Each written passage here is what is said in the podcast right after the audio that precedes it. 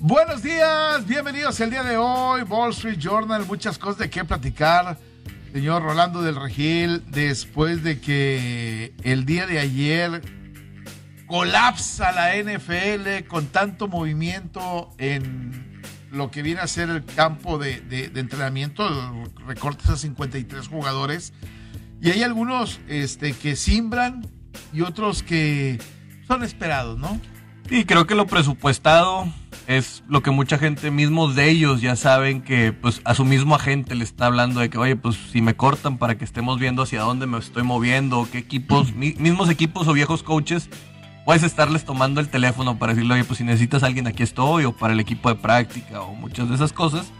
Pero si lo de Cam Newton no se esperaba, y creo que fuera de eso, luego ya se tranquilizó un poquito el mercado. Creo que lo de Devonta, este, Freeman. de Devonta Freeman es otro de los casos que no alcanza por, por otra vez levantar la carrera. Perryman ya había sido cortado antes de los Detroit Lions por una cuestión de cadera. Así que no empezamos a ver tantas sorpresas ya después de esa convulsión mañanera del día de ayer. Eh, acaba de dar un comunicado los jaguares de Jacksonville. ¿Ok? Este, sí, por ahí lo, lo, lo, lo- lo- lo checamos. Este, donde Urban Meyer hace. El día de ayer fue todo un tema. Los equipos, si cortaron o no co- cortaron jugadores por el tema de la vacunación. Eh, de hecho, hoy en la mañana le preguntan a Bill Belichick si el, la decisión de haber cortado a Cam Newton tuvo que ver con la vacunación. Y dice Bill Belichick que no tiene nada que ver con la vacunación. Muchos suponemos que sí tiene que ver con la, co- la- la vacunación. Y es que los jugadores vacunados solamente tiene- pierden cinco días. ¿Es correcto? Los jugadores sin vacunar pierden dos semanas. Claro. Entonces, eh, eh, el día de ayer, el equipo de los Jaguares de Jacksonville, Urban Meyer, da una declaración donde da a entender que parte de la decisión de los cortes que se hicieron el día de ayer tenía que ver con el estatus de vacunación de los jugadores. Y entonces la asociación de jugadores protesta y se va encima. Y, y la verdad, este, hoy sale el equipo de los jugadores de Jacksonville a decir, bueno, sí, pero no. este, sí, pero tantito. Sería muy... Políticamente correcto. Sería muy ingenuo creer que no tiene que ver. Y también por parte de la organización de jugadores creo que estar boicoteando estas situaciones se vuelve todavía más peligroso porque el sindicato tiene que buscar el bien de todos. Sí. Y si la mayoría están a favor de la liga y la vacunación y hay un precedente médico, Enrique, ellos también tienen que decirle, tú pones en riesgo a tu compañero por hacer esto. Y recordemos que no van a estar recibiendo pago los que estén suspendidos en estos casos. Así que ahí es un tema importante donde la situación con la... eh, ay, ¿Cómo se llama? Con la NFLPA, la, el sindicato de jugadores, tiene que ver el bien de la mayoría. No, Sí. el, no el garantizar una libertad que sí es muy tu derecho, pero a fin de cuentas son negocios, Enrique. O sea, imagínate que nosotros nos dijeran, oye, van a ir a cubrir la apertura de, de la NFL, pero tienes que ir vacunado. Ah, yo no me quiero vacunar. Pues no vas y no te pago. No, que dijeras, vas a ir a cubrir el Super Bowl, ¿ok? Y te compro el boleto de avión, te hago la reservación y yo no me vacuné. Y llego allá y me contagio este, y me pierdo el, el evento por estar recluido en lugar de 5 días, 14 días. Pues Pues ya no me sirves. no me sirves. O sea, te lo dije desde antes, haz de cuenta, ¿no? A mí me pasó el año, el- el año pasado. Eh, en la semana previa al Super Bowl, mm, eh, eh, no iba a ir, obviamente. Pero si yo hubiera estado acreditado, haz de cuenta, en la semana previa al Super Bowl yo hubiera tenido que viajar el sábado o el domingo a más tardar. Bueno, yo me contagié el jueves previo a lo que hubiera sido el día de viajar. Entonces no hubiera podido ir, o me hubiera tenido que quedar, hubiera tenido que fregarse la acreditación y todo ese tipo de cosas. Entonces, hoy sí puedes poner en riesgo el estatus de tu equipo, de tu empresa. De, y perder un juego. Y perder, y perder una cobertura, un juego, lo que tú quieras. ¿eh? o dos juegos. No, ya, ya, no sabes cuánto podría llegar a ser y sobre todo en el tema de que ya, ya dijo la NFL, no vamos a ser flexibles en este tema. Ya no va a existir, ah, bueno, luego lo movemos y todo. Y ahora hay 17 fechas. Así que creo que es ingenuo, creo que es inclusive arrogante por parte de la gente que no se quiere vacunar el estar buscando boicotear estas posturas porque sabemos que los tiempos en Estados Unidos del entretenimiento deportivo son muy delicados. Sí. ¿Cuál es la diferencia? Obviamente todos se pueden contagiar, vacunados y no vacunados. Ese no es el problema. Porque el que estés vacunado no, no te libra del contagio. Te libra de cuántos días puedes perder. Claro. Si tú no estás vacunado, puedes perder 14 días, que son dos partidos. Si estás vacunado, probablemente a lo mejor pierdes nada más uno, porque son cinco días. Es correcto. Entonces, ese es el, e, esa es la gran diferencia a veces entre el estatus que algunos equipos están tratando de hacer entender, ¿verdad? Y preocúpate porque en playoffs también te puede seguir pasando. Así que dices, ya cuando llegues a playoffs, imagínate que tengas un brote importante y que pierdas un juego de, la ronda de comodines por este tema, sería brutal. El, el problema es que además eh, la NFL ya dio una postura. postura. Equipo que no tenga completo el plantel, me vale, pierde el juego. Ayer lo de Boston fue, saliéndome un poquito, tuvieron que meter alrededor, sacaron la segunda entrada a Sander Bogarts. O sea, para que veamos el ejemplo de qué pasa cuando no te vacunas, a Boston se le está yendo el comodín. Se le está yendo el playoff por no vacunarse. El playoff por no vacunarse. Y vamos a decirlo perfectamente, es por esa situación, porque no te está dejando tener a tus mejores jugadores en la cancha. Más allá del béisbol y más allá de lo de todo, cuando tú ves un equipo que no tiene siete titulares por ese tema, lo siento. Hablando de béisbol, qué calladota de boca les dieron los Mets el día de ayer. Parece que los horcaron y le dijeron, ya tranquilízate, los bonos van para abajo. Y ¿Eh? ¡Qué calladota de boca! 5 por 1 perdía el equipo de, los Mets. Y en la novena entrada hacen cinco carreras, ganan el partido, dejan tendido al equipo de los Marlins de la Florida. Y no nada más eso, sino el héroe del partido es el más cuestionado. Javi Baez. Javi Baez. Oye, no nada más eso, Enrique. Uno de los pitchers de los Marlins andaba haciéndole échenle búa, o sea, boo your team, o sea, bulleando, se les estaba metiendo durísimo. Y luego ya estos dos tipos, tanto el señor Lindor como Javi Baez, ya salieron a disculparse y que no pretendían ofender a nadie, supuestamente, pero lo cierto es que estaban ya molestos y ya ahorita están tratando de sana, sana colita de rana a la afición y, ya no nos traten tan mal porque probablemente hay una multa interna que sí les está doliendo. Eh, eh, pero bueno, el día, el, el deporte es caprichoso, el béisbol es caprichoso y el día de ayer que hablábamos de, ese pleito de la afición con el, con el equipo, el equipo reaccionó en la última entrada, ganó el juego eh, y al final de cuentas ganó los dos partidos el día de ayer. ¿eh? ayer ganaron doble juego el equipo de, los Mets de Nueva York, algo que no venía. Todo va a decir la gente, ¿Qué necesidad de estarte mentando la madre? ¿Qué necesidad? Como dijo Juan Gabriel, pero qué necesidad. Sí, sí, eso es lo que quieres, eso es lo que me gusta. La gente de los Mets está dispuesta a hacerlo. Oye, ¿Quién, soy yo para negarte una mentada de madre? Y hablando de Nueva York, quiero decirte una cosa. ¿Te acuerdas de la caricatura japonesa Supercampeones? Te equivocaron de deporte, porque Oliver Atom es, es beisbolista. Ya, vi, ya vi tu disculpa pública. Ya me disculpé. Señor Otani, me disculpo. Usted me ha callado la boca. Ayer se robó el home este tipo. Este tipo disfruta jugar al béisbol. Madre mía, lo que está haciendo Shohei Otani, palos, robos, todo hace este tipo. Yo creo que hasta va a hacer las, eh, va a hacer un curso de cocina de la MLB o algo por ahí. Y es increíble lo, lo que está logrando. Este. Corre comentaristas. Sí, no, no, todo, o sea, todo está. ha pasado de todo esta temporada. El día de ayer, eh, Otani se roba el home en un doble robo. Este, porque se roba la segunda eh, el jugador y Otani estaba en tercera y se avienta el robo de home y termina llegando safe. Eh, y, bueno, cuenta como un robo de home. el robo de home para mucha gente normal. Cuando yo vi la nota, porque no estaba viendo el partido del equipo de los Yankees, pues estaba haciendo un programa de fútbol americano con los amigos, este, veo, Otani se roba el home. Y yo, madre mía, dije, falta que se haya ido, o sea, en una lógica. En, una lógica, cuando ves la nota dices, arrancó de tercera home, llegó de cabeza y se robó el home, o sea, pensando más o menos. Ya después veo la jugada y es un doble robo, ¿verdad?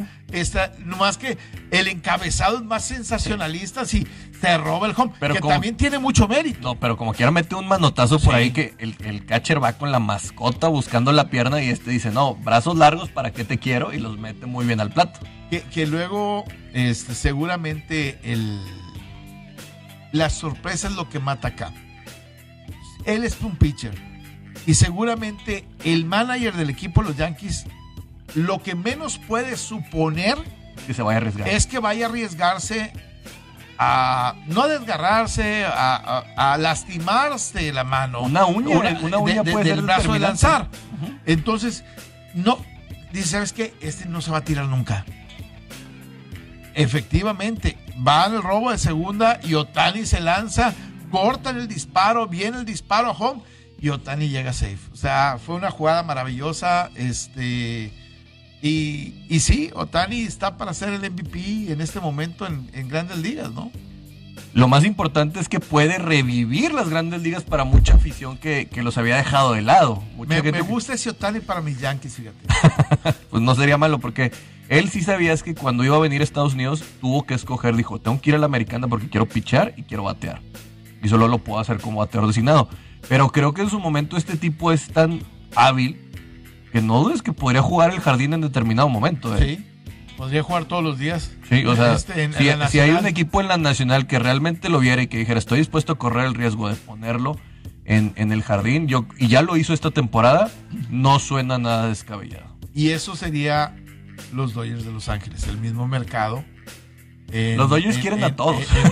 el mismo mercado, pero este utilizando Otani en, el campo, yo creo que sería complicado, ¿no? no, es, mucho riesgo. es lo mucho veo más en el mercado de Nueva York, en el mercado de Boston, en el mercado este, de, una ciudad que tenga un mayor impacto. Ah, bueno, Los Ángeles tiene un buen impacto, pero no tanto los, los, angelinos como podría tener. En lo deportivo tendría que venir con un trade, Enrique, a mitad de temporada para un equipo de la Nacional que fuera a competir y que dijeras, bueno, todavía tengo que asegurar algunos juegos y lo estaremos viendo esporádicamente por ahí o ya en un juego de playoffs. Sobre todo eh, si tienes que visitar, bueno, si estás en la Nacional, pues es, todos los días. Si estás en la Americana, ya en una serie mundial que lo vieras por el tema de, de, las reglas de las diferentes ligas. Exactamente. Déjeme platicarle que la eliminatoria mundialista rumbo a Qatar 2022 nos trae un partidazo. La selección de México enfrenta a Jamaica. México inicia su camino rumbo a la Copa del Mundo en el Estadio Azteca, puerta cerrada. Regístrate en caliente.mx y recibe 400 pesos de regalo tu primera apuesta. El favorito para este juego, el favorito para este partido es el equipo de México. Si le apuestas tus 400, pagarías, te pagarían 472.73 centavos. El triunfo de Jamaica paga 7.600 pesos y el empate 2.280 pesos. O sea, si ganas México, te pagan 472 pesos con 73 centavos. Ah, o sea, está interesante como posarle al equipo de Jamaica. o al empate o la doble oportunidad. Exactamente. Caliente.mx, más acción, más diversión. Vamos a una pausa en Radio 92.1 FM, 660 de AM. Estamos en ABC Deporte. Bueno, continuamos a través de, las redes. Este, de las cosas interesantes también el, día de ayer en, lo que está pasando el béisbol de grandes ligas, me sigue sorprendiendo lo de Tampa. He, sido un detractor. Detractor y estoy esperando que se caiga y que se caiga y ya pasó eh, septiembre, ya pasó, digo, ya pasó agosto, ya pasó julio, ya pasó junio, y yo sigo esperando que se caiga y tienen marca de 9 y 1. O sea, con todo lo que ha sido la segunda parte del equipo de los Yankees, enrachados y todo, no los pueden alcanzar. Y es más, ya Yankees se metió en una racha de tres derrotas de forma consecutiva. Este, y Tampa tiene nueve ganados y uno perdido. Aguantó el embate de los Yankees del 13 ganados de forma consecutiva y no pasa nada con el equipo de Tampa. De verdad estoy sorprendido con este, con este equipo. Y por el otro lado, los Giants son los que empiezan ya a sentir la presión porque solo están a medio juego los Dodgers de Los Ángeles y este fin de semana podría cambiar todo porque hay serie entre los dos. Así que si los Giants salen bien librados de estos, ahora sí mis respetos para un equipo que muchos no hacíamos y los Dodgers probablemente ya tendrían que ir esperando el comodín y que volvemos a decir, ese, los dos comodines de las dos ligas, el que salga de ahí va a ser un perro bien bravo que mucha gente no va a querer ver. Una serie mundial gigantes contra el equipo de Tampa no lo hubiera esperado nadie, pero Gigantes es un equipo grande. No, no, no, no es tan atractiva como un Dodgers contra Yankees, que es lo que todos quisieran ver seguramente en grandes ligas, ¿no? Eh, sí, pero si tú, ves béisbol del 2000 para acá, si tú ves béisbol del 2000 para acá, los, los Giants han sido un protagonista considerable cada 3, 4 años. Así que creo que por el lado de Tampa es donde no lo esperas porque es un equipo donde el dueño y creemos que a veces hace todo lo posible por salirse de todos estos jugadores buenos y acaban por volver a competir. Recordemos que se fue el señor Blake Snell y también se le fue este otro pitcher, creo que fue McCullers. Sí. Y como quiera, siguen teniendo un gran equipo y la verdad, yo no sé de qué esté hecho Tampa. Yo, yo ayer me decía, alguien me preguntaba, que si la magia de Tom Brady también va en, los, las rayas. No sé, pero la ciudad está contagiada, ¿eh? Porque en el hockey también estuvieron arriba. Correcto. Este, la ciudad está contagiada, una ciudad que durante muchos años sus equipos fueron perdedores. Eh, hoy la ciudad está en el tope, como en algún momento fue Nueva York, como en algún momento fue Pittsburgh, como en algún momento ha habido diferentes eh, momentos en donde o etapas donde una ciudad se encumbra y, da la impresión de que contagia a, los demás, ¿no? Afirmativo, pasó con Boston Celtics, con Patriotas y todo también por ahí. Y, y, sí, al parecer el efecto Tom Brady llega a estos lados, pero lo cierto es que Tampa es un equipo que juega muy diferente, que, se basa mucho en su relevo. Creo que es de los que tiene un relevo más sólido. Y pues ya no más queda un mes, prácticamente estamos a 31 días de que se pueda acabar la temporada regular. Y pues Salvo que haya una sorpresa muy grande, Enrique, en el este de la Nacional, creo que se van a acabar llevando ese bandero. Eh, vamos a, a, platicar un poquito de Fórmula 1, me está preguntando. Ah, ok. Este, y el cuestionamiento de qué también va a estar Checo Pérez en el siguiente, en el siguiente evento, pensando en la reparación de su coche. Eh, hoy empieza a sesgar la idea de que su coche no está debidamente eh, preparado ya por las situaciones de presupuesto y todo este tipo de cosas que, empieza a tener la, escudería. No, mira, creo que aquí al contrario, como se reduce Japón y prácticamente no corres en Spa, eh, ellos, acuérdate que tienen un problema contra si era un serial más largo. En este caso creo que le pueden apalancar un poquito más y ustedes vieron a esos mecánicos que en 40 minutos pudieron poner el carro a punto. Creo que ese no es tanto el problema. Creo que la ingeniería de Red Bull es una de las cosas más fuertes que hemos visto y el carro de Max Verstappen lo vemos. Si bien el carro del monoplaza de Checo no es el mismo, pero también tiene muy buen desarrollo y creo que por ahí no va, no va a entrar. Lo presupuestario es ahorita no los tiene que preocupar, Enrique, porque no va tanto en el monto, sino en las piezas del motor. Aquí no es una cuestión de presupuesto en ese lado, sino cuántas piezas puede reponer. Así que creo que ahorita Red Bull tiene que encontrar la forma porque prácticamente en el circuito que viene de Holanda hay es muy delgado, muy pocas zonas para rebasar. De hecho, se estaba analizando que en una curva que tiene peralte hacia arriba de 18 grados se, hiciera previo el, el DRS y no lo habilitaron, así que todavía las zonas de rebase van a ser mucho menores. ¿Qué significa esto, señor Checo Pérez? Pues que tiene que tener un muy buen sábado. Para Checo lo determinante va a ser los sábados. Si quiere ser el Sancho Panza de Max Verstappen, tiene que estar entre del cuarto para arriba, que es lo mínimo que se espera de usted. Esperemos que las condiciones climáticas le den y que el orgullo propio también de todos los detractores que está teniendo en este momento, que yo no creo que sea tanto detractor, sino ser crítico y que pueda tener la oportunidad, porque pues bueno, ya vimos el fiasco de lo que hubo, pero por lo menos hubo puntos que pudieron robarle ayer veía una, una nota donde decían que si Red Bull llega a perder el campeonato de constructores este, por equipos, sería culpa de Checo Pérez. Ah, no, no, no, no.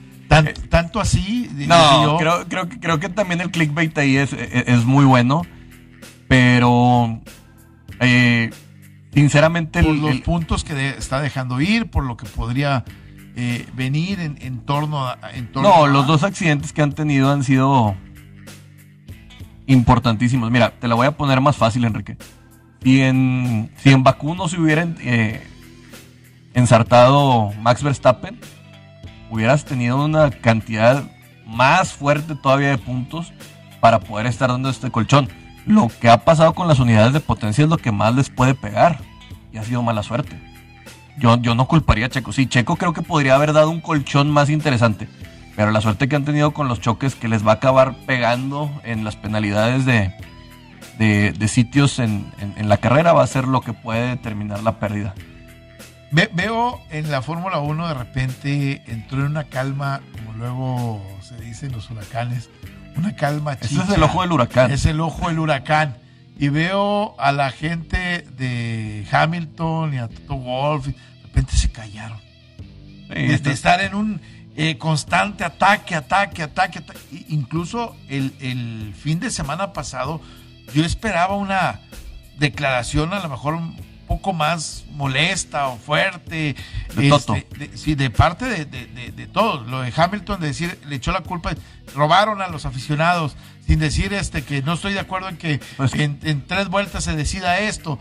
Eh, es PR management, es relaciones públicas, de a veces soy el malo, a veces soy el bueno, te traigo, o sea, ni tan tan, ni muy muy, y creo que lo estás manejando por ahí, pero creo que si la, pista de, Holanda se permite, sobre todo porque pues Max va a querer ganar en casa, el año pasado no se corrió ahí, y creo que ahora sí vamos a ver esas bengalas naranjas en todo su esplendor, que prácticamente Red Bull va a querer ganar ahí, y pues la historia va a ser también ver eh, qué tanto Lando Norris y, todos estos chicos puedan estar haciendo algo para dañarles a, los de Red Bull, sobre todo en el lado de Checo, porque sabemos que tanto Leclerc como Lando Norris pueden hacer buenas qualis y pueden mandar a Checo para atrás y sin oportunidades de rebasar, creo que aquí le podría afectar mucho al tapatío. Por cierto, hoy cumpleaños Carlos Sainz, piloto de Ferrari. Y hablando de Ferrari, ya se, eh, ya tuvieron su primer choque Ferrari en, en Holanda sin hacer nada. El autobús de Ferrari se atoró abajo de un paso de nivel, Enrique. no, no me digas. ¿Quién fue el güey que no les dijo cuánto mide? ¿Cuánto mide? Bájale las llantas, papá, para que pases a lo mejor raspando. Pues, ya, ya, ya, ya lo pusieron ahí, lo retuiteé en mi cuenta de Twitter. Y hablando de Ferrari, ahorita tenemos los Paralímpicos. Hay mucha gente que no se acuerda. Y también estuvo en Champ Car. La historia de Alex Zanardi, Enrique. Sí, lo de Alex Zanardi es una historia de superación. De superación de un tipo duro eh, mentalmente. No está participando, creo que en los Paralímpicos. No, ¿eh? ahorita lo que pasó es que tuvo en una participación de estos de maratones de ciclismo, lo atropelló un camión y de hecho está. Vale, pasa de todo. Sí, este tipo sí necesita una limpia y perdió el habla muchos meses y la acaba de recuperar en este verano pero pues ahí sí, es un tipo que cuando perdió sus dos piernas dijo, no me, no me fijé lo que faltaba, sino me fijé lo que había. Él fue piloto de Fórmula 1 en, del 91 al 93, estuvo en equipos como Lotus, Williams. Ah, una figura. Nada más sacó un punto, pero luego cuando se va a Champ Car fue donde realmente fue determinante. es determinante donde mucha gente lo recuerda aquí en Monterrey. En Monterrey contra Adrián Fernández. Era el momento más importante de Adrián Fernández y Alex Zanardi era este tipo que festejaba con los, con los trompos, con los dólares que decían. Junto con Montoya, que era en ese momento el otro que, que pesaba bastante. Es correcto. Y luego, pues pierde las piernas, gana el maratón de Londres para prepararse para, para los Premios Olímpicos de Londres, donde se lleva dos, dos, dos medallas de oro y repite en Río La verdad, para los que no lo han visto, les recomiendo mucho ver este, este documental porque a mí, bueno, no, no hay documental, la historia, leerla porque a mí sinceramente me llama muchísimo la atención y sobre todo la mala suerte que tiene. Sí, lo de Sanardi, este, que en algún momento, bueno, dos personajes de, de, de la Fórmula 1, del mundo del automovilismo, con una muy mala suerte, el caso de Schumacher y el caso de Sanardi, conmocionaron el, el, el mundo de los deportes por, por la situación en la que estaban viviendo, ¿no? Lo de Schumacher de quedarse este, prácticamente eh, en estado vegetal y, y, el caso de Sanardi de perder las dos piernas después de un choque increíble. Que pierde fatal, el control en, en Alemania. Eh, exactamente. Y, y, que mucha gente pensaba que, que su vida, no, no voy a decir que había acabado, sino su vida competitiva o su vida eh, de ser un atleta de alto rendimiento había acabado y él mismo lo dice, no, apenas empieza, porque no me fijé, esa, esa frase es, no me fijé en lo que, en lo que me quitaron, lo que perdí, sino en lo que me quedó. Uh -huh. Y con eso tenía que ser de nueva cuenta. Incluso volvió a, a subirse a un coche de, de, de, de turismo. exactamente. Entonces volvió a ser piloto y, y, y, sigue teniendo esa adrenalina, es un enfermo en la adrenalina, como él lo dice, este, que al final de cuentas se convierte en un ejemplo de, en un ejemplo de vida, ¿no? Es correcto. Yo sí. quería mencionarlo porque en este, en este programa damos historias. Y esa es una muy buena ahorita por todo lo que está ocurriendo, porque está relacionado con, con mucho del mundo deportivo en si, este momento. Si usted no ha visto la historia de, de Sanardi, búsquela, de veras. Creo que hay un documental, eh, no sé si esté en Netflix o esté ah, en YouTube, alguna vez lo vi, este, en, en, otro que es de, las, de, las, de los piratones.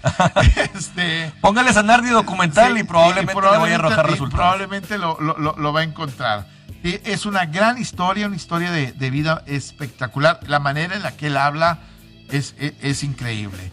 Cuando hace calor, sudas y ese es tu cuerpo diciéndote tengo sed.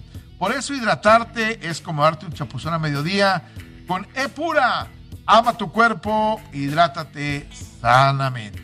¡Es pura! Bueno, ahí está. Vamos a una pausa en radio 92.1 FM, 660 DM. Estamos en ABC Deportes. Ayer que, que platicábamos el tema de las películas del, de, del fútbol americano, este, alguien me llamó y me dijo, la de Express también es, que es este. Ah, sí. Otra de las películas que es muy, muy, muy buena.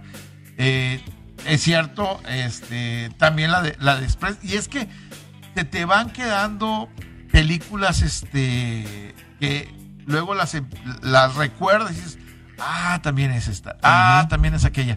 Lo que pasa es que hay demasiada. Eh, eh, hay una película hace poquito que la vi, se me fue el nombre, que es una historia real de, los, de, lo, de Texas, de los cuernos largos de Texas, creo que se llama All American. Uh -huh. Este es de fútbol americano colegial y es la historia de, de un personaje que lamentablemente fallece eh, eh, joven. No es, es, de un liniero ofensivo. De, pero, pero, era de los Badgers, de los Razorbacks, perdón. No, era un liniero ofensivo de los Lentotes. No, no, no, no. Ah, no. Es, es de, de, la Universidad de Texas, de los okay. cuernos largos. Es un linebacker, me parece, si mal no, no recuerdo. Y hay otra película que también el día de ayer este, me recordó me, varias gente de, de, Pittsburgh, eh, que es de Rocky Blyer. Y acaba de salir una película nueva de la vida de Kurt Warner. Y va a salir la de Sean Payton. Y va a salir la, la de Sean Payton. Y la va a hacer Michael James, este gordito muy chistoso. Y, y, hay otra que se llama La canción de Brian, la Brian Song, que es la, la historia de Brian Piccolo. Eh, el compañero de Gail Sayers, el corredor compañero de Gail Sayers, que también muere de, de, de leucemia. Eh, y hay otra película, de, también un poquito más, más, más, antigua, que cuenta la historia de John Capelletti eh, y su hermano. El hermano de John Capelletti que tenía leucemia y, y todo lo que hace John Capelletti para, para, para... Y si quieren morbo está la de Paterno. Bueno, sí, la, la, de Paterno también es, es, es, otra. Entonces, ayer, este, ya cuando terminó el programa, me empezaron a llegar a, a, mensajes de amigos que siguen el programa. ¡Hablen, desgraciados!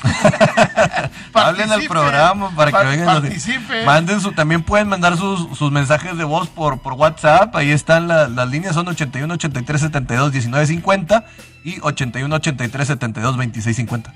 Por WhatsApp no, no. Ah, por WhatsApp no, entonces hable normal. Sí, son, son las líneas. Pero sí, ayer, ya cuando terminé acá, haz de cuenta que empezaron a llegarme así mensajes de amigos, este, oye, y la de Capelletti y yo este, y, y, tú sabes que Está bien difícil. Es, es, cierto, hay cientos de películas de, de, fútbol, fútbol, americano, ¿no? De, de, fútbol americano y es... Y si te vas al béisbol, encuentras otros cientos de y películas. De también. Y si te vas al box, encuentras otros cientos de películas. El, los deportes en el cine es una fórmula este, super ganadora y rentable. Comprobada y rentable, exactamente, ¿no? Eh, ¿Cuál es tu, tu, película favorita? Ya va, ya va a los gustos, Pues escríbanlas, ¿no? ya, que las escriban aquí en los comentarios y compartan, por favor. Oye, ayer mi pollo, que también es pato, estuvo con uno el pollo de mucha gente que está en Los Ángeles. Estuvo eh, Pato Howard con Carlos Vela, que le regaló una camiseta del, del LFC, que se llama. Pato que va en primer lugar de la de la IndyCar Series y que pues probablemente podría obtener sus puntos de superlicencia en tres fechas más. Este, fíjate, lo, no va a ser que lo sale, hombre. no lo saludes, hombre, júntate con la gente buena. Sí, no vaya, no vaya a ser que, que, que pierdas ahí. El gusto por el, el deporte. Gusto, exactamente. Saludos a toda la gente que está conectada el día de hoy y, y está eh, siguiendo Wall Street Journal. Me preguntan que después de los cortes, ¿cuál es el equipo que más talento tiene? Ahí, ahí está la, la, la, foto de, de, de Pato Howard. Sí. Howard con, muy de negro. Él siempre anda así con ese color. Le combina bien, le pone el número 5 con el señor Carlos Vela. Eh, ¿Cuál es el equipo que más talento tiene en su roster? Y hace días veía yo un top 10 de los equipos con más talento en el roster, donde ponían como número uno al equipo de Tampa. Tampa lo ponen como el equipo con más talento y tiene que ver obviamente con el que fueron campeones, uh -huh. con el hecho de que regresan los 22 jugadores y, re, y además con la capacidad que tienen de, de, los receptores, con Antonio Brown, con Mike Evans. En sus con, coordinadores ofensivos y defensivos. Eh, eh, exactamente. Eh, ponían como número dos al equipo de Kansas. Pero siempre y, son las mismas y las fáciles. Creo que a veces el desglose, con el debido respeto, yo a Kansas no le veo mucho talento en la defensiva, pero pues la gente insiste en ponerlos eh, ahí. Eh, exactamente. Yo, yo, yo, yo no voy de acuerdo con ese número dos. Es más, yo no pondría a Kansas este, dentro de los primeros cinco. Uh -huh. Ponían como número tres al equipo de Buffalo y yo volteo a ver el, el roster del equipo de, de Búfalo. Dime un corredor que te llame la atención de Búfalo. No, no, no, no, realmente no hay, no hay un corredor que. Y tampoco que, veo una línea la... que sea tan inteligente con, eh, con este señor McDermott para estar estableciendo un ataque terrestre tan creativo que pudiera eh, comprometer a la gente. Eh, el problema es que a todos les vamos a, a encontrar este detalles, ¿no? No, pero creo que podrías tener más talento en otros equipos que ahorita están. Por ejemplo, por uno que a mí me parece muy talentoso y no lo ponían ahí son los, los carneros. O Cleveland. Carneros tiene una buena línea ofensiva. Bueno, Cleveland sí estaba. Cleveland creo que era el, el cuarto o el cinco. Okay. Green Bay era como el seis. Los Titanes lo ponían como en el ocho, en el nueve. Este, San Francisco lo ponían en, creo que en el top ten también, en el diez. Eh, pero, pero sí estaba de, de, llamar la atención. No, ponían, no, ya me acordé. Ponían a los vaqueros de Dallas como el número 4. y yo. ¿quién hizo esto? Este, ¿en serio? ¿Has visto la defensa del equipo de los vaqueros? ¿Te, vas por los nombres en lugar de irte por las realidades? Por, porque esa es la, la, la verdad, ¿eh? Sí, yo, yo lo que digo es si es una liga, es una lista de esta temporada, tienes que ver quién está consolidado en este momento, no quién es una promesa. Si tú le estás apostando a, a Mika Parsons por talento, pues no sabes si vas a ser un bust o no. No le puedes estar apostando a un, eh, Por más que me digas un Caleb Farley o, los que quieras, Enrique. O sea, también hay muchos, llegaron tres corners, un también este Asante Samuel Jr., que todavía no sabe si es una realidad. Pero mucha gente ya los pone en los ponderables, tanto de fantasies como de muchas cosas, de top, de, top tens o, rankings, para estar ahí siendo como jugadores determinantes. Y yo, por ejemplo, ¿por qué si acepto lo de Tampa? Porque su defensa está plagada de estrellas. Y su ofensiva también, y tiene una línea ofensiva bastante buena. Son 22 bastante buenos. No, y el talento también lo tenemos que ver en las estrategias que tienen.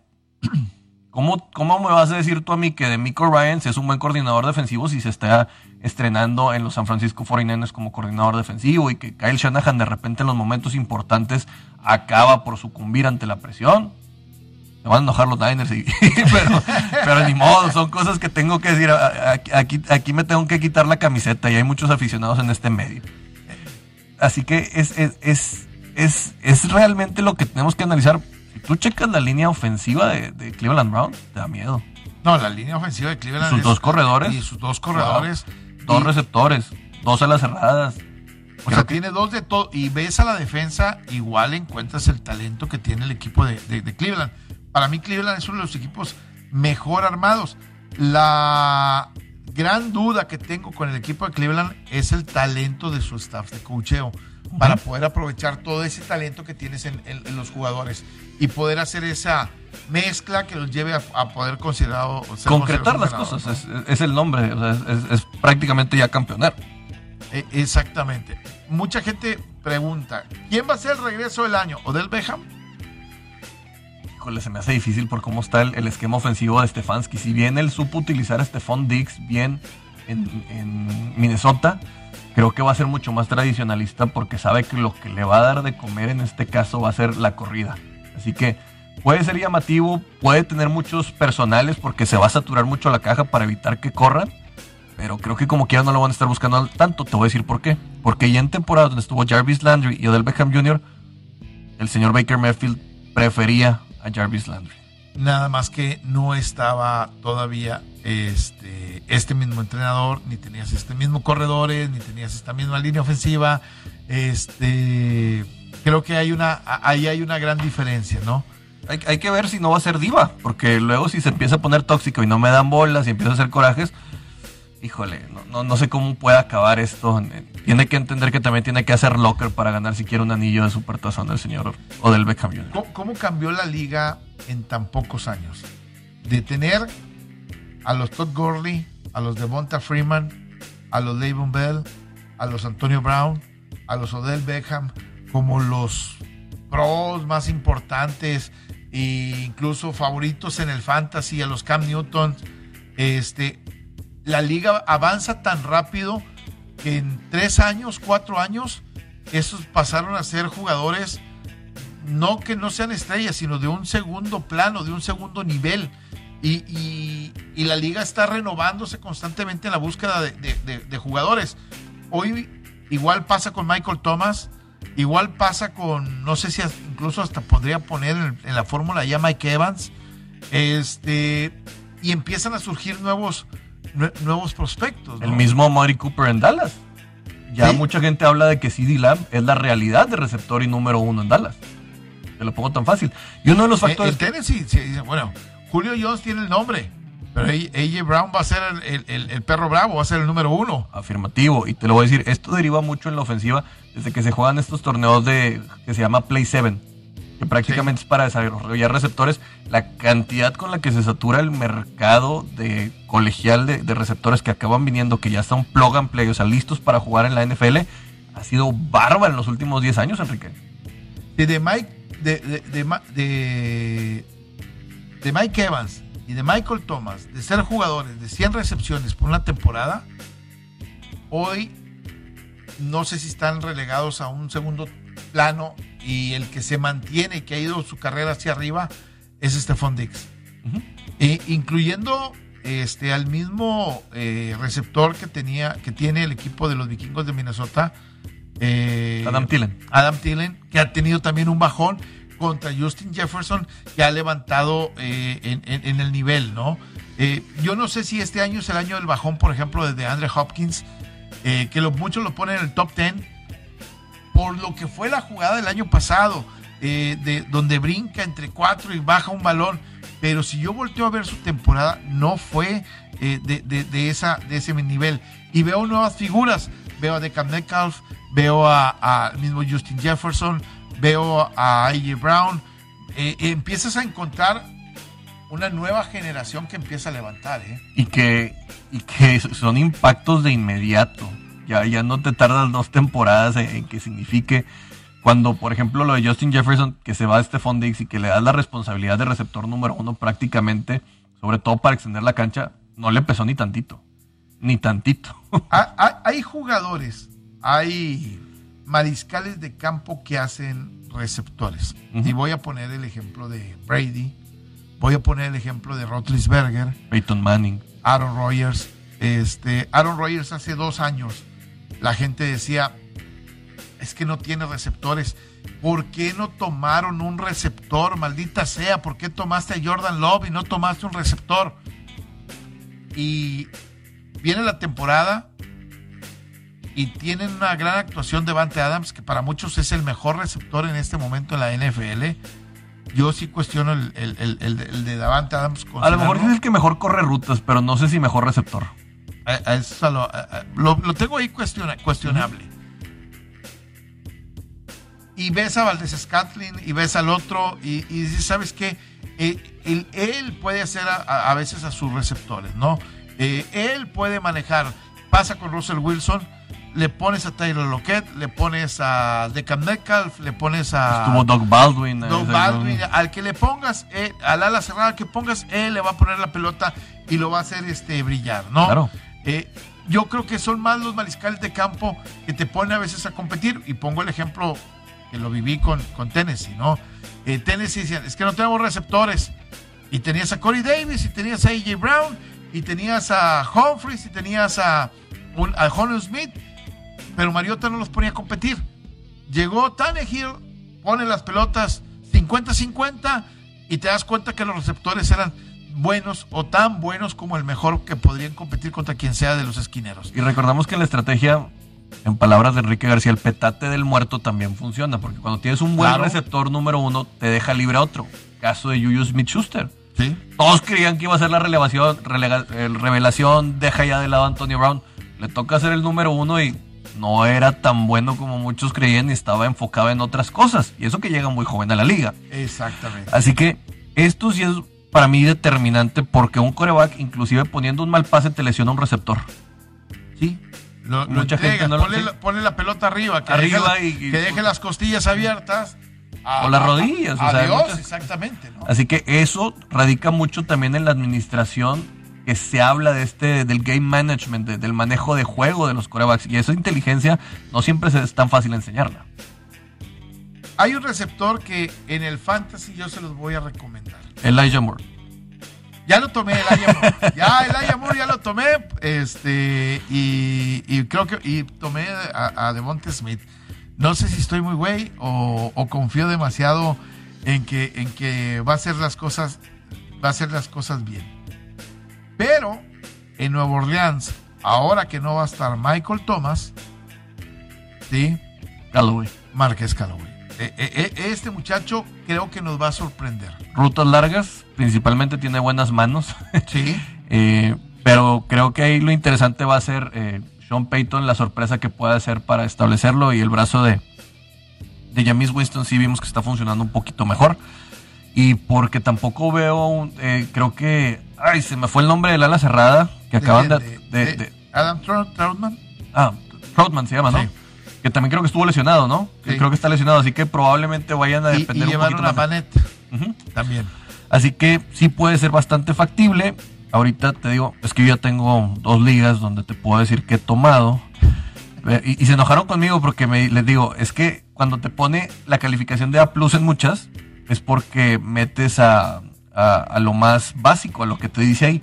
Y, de sorpresas, yo vuelvo a decirle, Singletary, yo tomé y Henry Rocks. Henry Rocks me encanta. Mucha gente no lo está considerando, muchachos. Bueno, vamos a la pausa en Radio 92.1 FM 660 AM. Estamos en ABC Deportes. ¿Tú crees que va a tener una buena temporada? Henry Rocks. Sí. Sí, porque no veo mucho talento alrededor de él y creo que va a ser el que va a venir a sacar las papas del horno para los, los pases que puedan haber. Digo, sé que Ed Waller va a ser la principal, pero creo que Henry Rocks va a ser, va a ser interesante. Yo, yo he tenido una decepción con dos jugadores que esperaba mucho más en su carrera profesional, eh, que no han podido convertirse en las estrellas que, que de ellos eh, se esperaba. Uno de ellos, los dos dan chispazos, Mike Williams con el equipo de los cargadores. De repente Mike Williams, en, y no hablo del fantasy, hablo de su carrera, hace unas jugadas que son impresionantes y puede tener un partido de 150 yardas y dos anotaciones y dices tú ya, de aquí en adelante este muchacho va a dar. Y la siguiente semana tira un partido de 20 yardas, una recepción y no se puede mantener eh, las lesiones. Y el otro es Corey Davis salieron en la misma generación. Lo seguí muy de cerca porque pues estaba el pleito entre Titanes va a tomar un receptor y cualquiera de estos dos puede ser. Y, creo que igual los dos me hubieran, me, hubieran decepcionado. Corey Davis tuvo una muy buena temporada el año pasado, 900 yardas con el equipo de Tennessee, pero igual le ha pasado a Mike Williams. Ninguno de los dos ha terminado por romper y convertirse en ese jugador dominante que la liga pensaba que iba a ser. Sí, eh, desde mi punto de vista, eh, muchos jugadores se tardan en dar el brinco y a veces es el equipo en el que están, pero sinceramente no creo que Keenan Allen le pueda robar tanta, tanta spotlight, tanto reflector a, al señor Williams, pero pues... Y sobre todo ahora que tienes un mariscal de campo que que, te puede poner la pelota en, el, mejorado la línea en, el lugar correcto, ¿no? Eh, el, problema es, yo si tomé a Keenan Allen en, uno de mis fantasies, espero que no tenga un, un, bache tan fuerte como muchos segundos años acaban por ser en los... En los, los Keenan Allen este, fue una bendición hace dos años, tres años, tenía grandes partidos de la mano de, de Philip Rivers, eh, era el que salvaba al equipo. Este equipo lo único que le falta para mí es que su primera selección colegial, en este caso, Rashawn Slater, sea de impacto inmediato. Si Rashawn Slater, que es el tackle del lado izquierdo, tiene un gran año y le cuida la espalda a Justin Herbert, creo que este equipo puede competir y, puede darle eh, pleito a quien sea. Se, llevaron a Brian Bulaga, que es un guardia que estaba en el equipo de los empacadores de Green Bay. Que le dolió a, que le dolió a, Aaron Rodgers. De hecho lo dijo en su conferencia de prensa tóxica. Sí, el tackle dado derecho, perdón. Entonces, ya tienes los dos tackles. Tienes a Bulaga y tienes a Rashawn Slater. Si estos dos funcionan, cargadores, este, que también se llevaron al centro, a Colin Lindsay, Lindsay este, que también era de Green Bay. O sea, le quitaron a dos de los titulares de Green Bay para llevárselos a, cargadores. Y con experiencia, sobre todo en un centro para empezar a hablarle a un, bueno, un novato la temporada pasada para, para darle mucho más información y feedback que sinceramente la temporada pasada creo que pudieron haber ganado más si no era por el señor Anthony Lynn, que se esforzaba en perder los partidos. Oye Enrique, tenemos que sacar el, el giveaway. Sí, señor. ¿Te parece? Vamos con la lista. Tenemos la corte hace rato a las 9 de la mañana, justamente cuando estaba empezando el programa de Gerardo Jasso y tenemos 91 participantes. ¿Cómo va a pasar? Tú me dices cuál quieres que, sea el que estemos tomando y Google Numbers, aquí lo pongo, lo, eh, Google números al azar de Google para no batallar. Vamos con el jersey de, los acereros, el de Heinz Ward. de Heinz Ward. Y ¿te parece a, qué número te Heinz Ward? El, 86. El 86. ¿Le damos el 86? No sé cómo los hayas puesto. No, no, no, aquí lo busco. Tenemos 91, pero aquí le puedo... 91. O, dame un número. ¿Cuál es el número más icónico en la historia de los, de los acereros? Ah, canijo, ese sí está difícil. El 58 Jack Lambert. El 12 de Terry Bracho. Terry Bracho. El 36 de Jerome Betis. no, bueno. Eh, Betis no lo pondría es que el Minjo Green. Yo creo que tiene que ser el tren. No sé si incluso poner hasta un tipo como Mike Webster dentro de esa pelea, ¿no? Tendría que ser. Yo creo que eh, si a ti te dicen, dame un número a los acereros. 43. Eh, por, por, mi época, por, por malo. Sí. ¿Quiénes tienes el 43? Ahí va. ¿Eh? A ver, en el número 43. Que además fue compañero de Heinz Ward. ¿Sí? Alejandro Gil se lo acaba llevando. Alejandro Gil. Alejandro, Gil se lo acaba. se, lo acaba llevando. Ok, bueno. El jersey de Heinz Ward. Ok, y luego tenemos, pues ahora sí vas a batallar porque como son estrellas del otro, juego de estrellas de la NBA, no sé cuál vayas a querer. Eh, ay, ay, ay.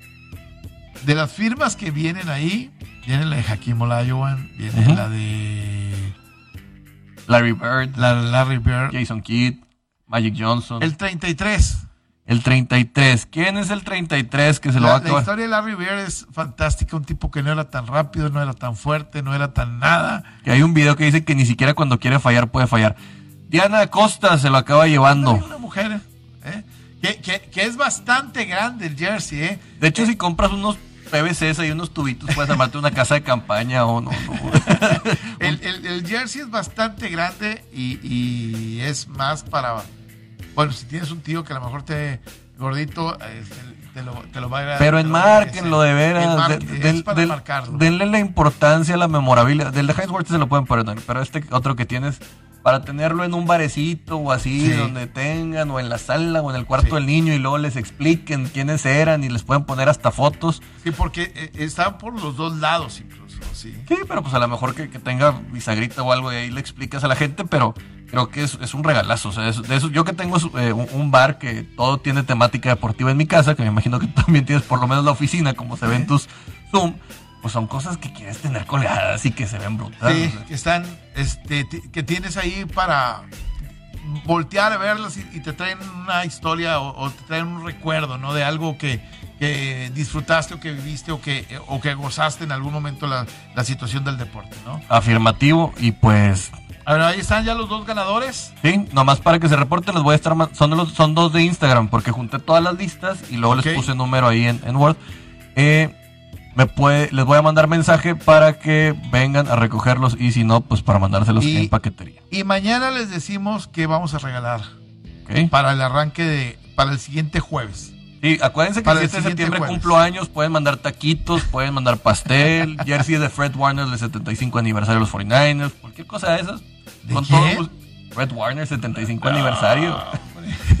Oye, es el mejor linebacker rankeado ahí en, lo que dijo la NFL. De Fred Warner, ¿no? ¿O no te gusta la piña? No, no, El otro día me lo andaban zarandeando que decían que estaba muy delgado para ser linebacker. Dice, Dice, llegó la, la verdadera leyenda el número 26, el balín de los... No, estaba hablando de fútbol, señores. Ayer fue, ayer fue un caso especial. dices tú, ¿qué onda? No, pues están, están, están dando ahí como que... Oye, hablando de 26, eh, se, habla de Le'Veon Bell que puede ir al equipo de Baltimore. No estaría mal. estaría prácticamente eh, cerca de, de ser tomado en cuenta después de que dijo que el peor decisión que había tomado era haber ido a Kansas este, jugar para Andy Reid. Este, hoy iría a jugar con el equipo de los Cuervos y a enfrentarse dos veces al año al equipo de los acerados de Pittsburgh. Este, y vuelvo otra vez a, a cómo la NFL va tan rápido y los corredores se han ido también, así como hablamos de los receptores, se han ido desechando rápidamente, ¿no? Saludos para Pepe Ferrer, que dicen saludos, tío. No sé si sea un sobrino tuyo, no te creas, tío. saludos para José Aguirre Vidal y para Piki Piki y mi esposa Valeria Hurtado, que está mandando saludos. Bueno, ya nos vamos. Gracias a toda la gente que nos acompañó. Quédese que viene a continuación Béisbol y más.